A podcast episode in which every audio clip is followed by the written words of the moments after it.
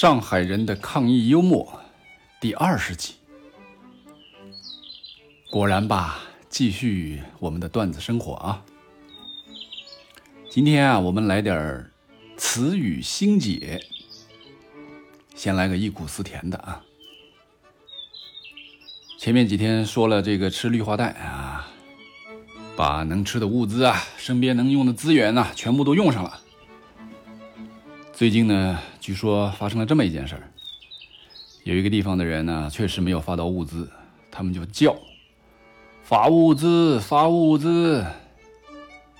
然后领导说了，物资啊在路上，大家勒紧裤腰带啊，再坚持几天。群众立马喊叫，领导，那就先发点裤腰带。嗯。裤腰带还要发吗？对呀，没什么可以吃，我们学着长征两万五千里，把皮带也给煮了。玩笑归玩笑啊，确实是有点忆苦思甜的味道，确实是有点到了什么都吃光了的这种境界了啊。那今天我们讲这个词语新解，前面几天讲了一个叫阴晴圆缺啊，大家应该还记得啊。这个核酸阴，天气晴，生财圆啊，物资缺，啊叫阴晴圆缺。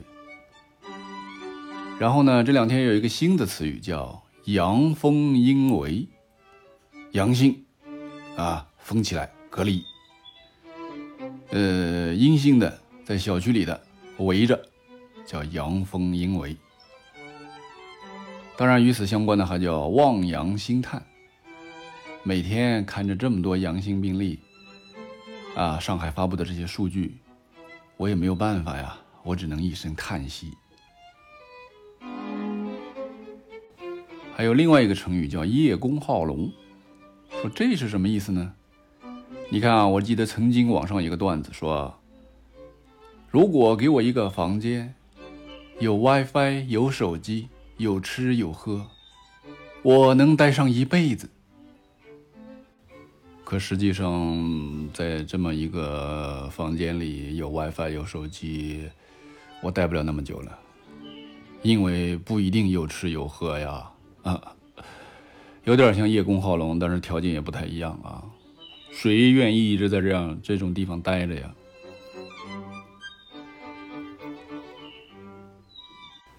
记得当初上海出规定说浦东、浦西按日期进行这个核酸筛查的时候，有人说上海啊变成了鸳鸯锅。那时候我就有点这个心里边的发怵。这个鸳鸯锅它是很容易出问题的，因为但凡我们吃过鸳鸯火锅的人都知道，最后两边都是会变辣的。总有些人这边涮一涮，那边涮一涮，所以吃到后来全都是辣的。所以这个鸳鸯火锅啊，这个词儿啊，可能就意味着最后啊，还是还是得全是一盘棋啊，统一来搞。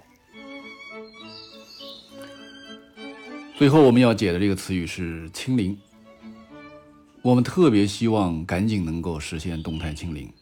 赶紧能够恢复正常的生活这个节奏和生活的状态，要不然呢，我们家很多东西都清零了。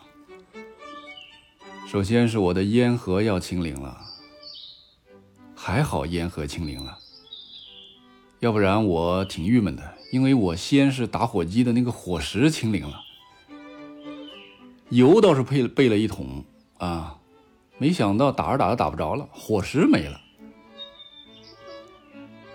然后我这两天给小区里面分发物资，我都是骑电瓶车去。电瓶车倒是每次都记得把电充满，但是我电瓶车钥匙是那种要小纽扣电池的，我发现那电池清零了。